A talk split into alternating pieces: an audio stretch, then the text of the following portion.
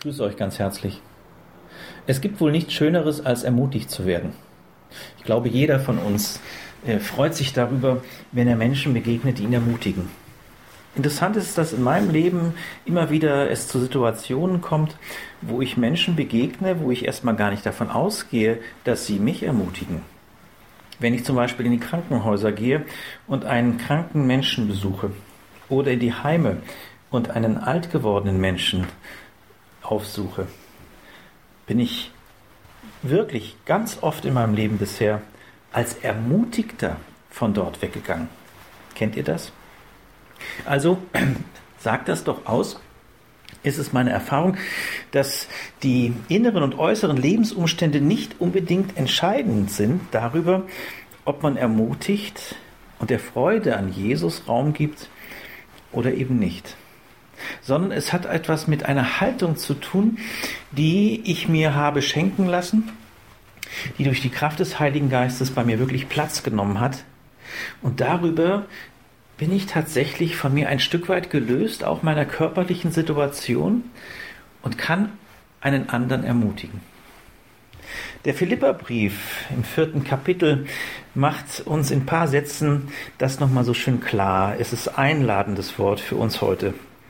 Freut euch, was auch immer geschieht. Freut euch darüber, dass ihr mit dem Herrn verbunden seid.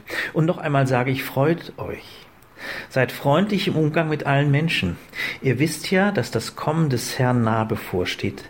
Macht euch um nichts Sorgen.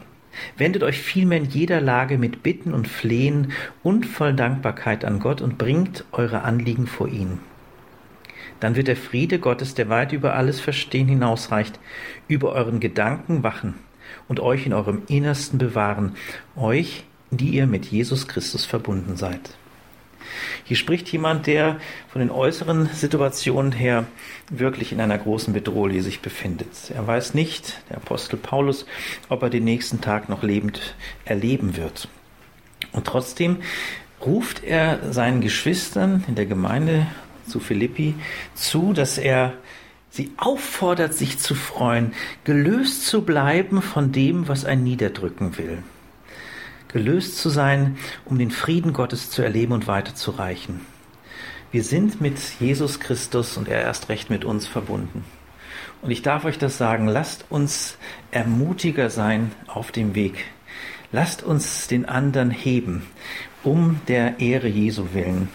Und lasst uns miteinander diesen Tag auch als einen Tag ähm, entgegennehmen, wo wir uns ein Stück weit lösen von dem, was uns eigentlich niederdrücken will. Und wo wir sagen, ich lebe ein Dennoch, weil die Liebe Gottes mit mir unterwegs ist. Und weil der lebendige Gott ein Gott ist voller Liebe und Gnade und Güte, auch an diesem Tag. Seid gesegnet.